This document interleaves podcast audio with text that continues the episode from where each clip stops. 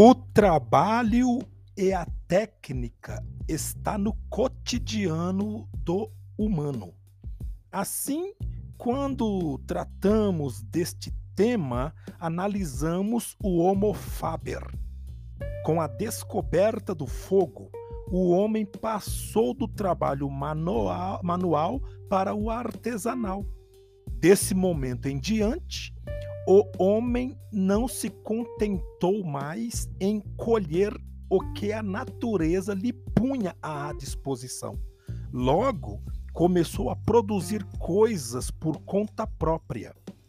Na história do trabalho humano, distinguem-se dois grandes períodos, o artesanal e o industrial.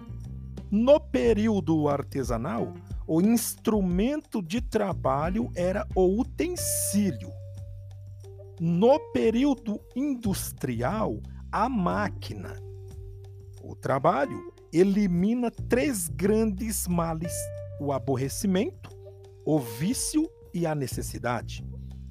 O trabalho é toda atividade material e espiritual que procura resultado útil.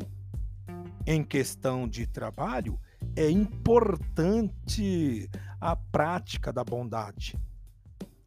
Desenvolva sua habilidade de trabalho, não sendo escravo do trabalho, mas vendo o trabalho como um ato pedagógico para a eliminação de aborrecimentos, vícios e necessidade.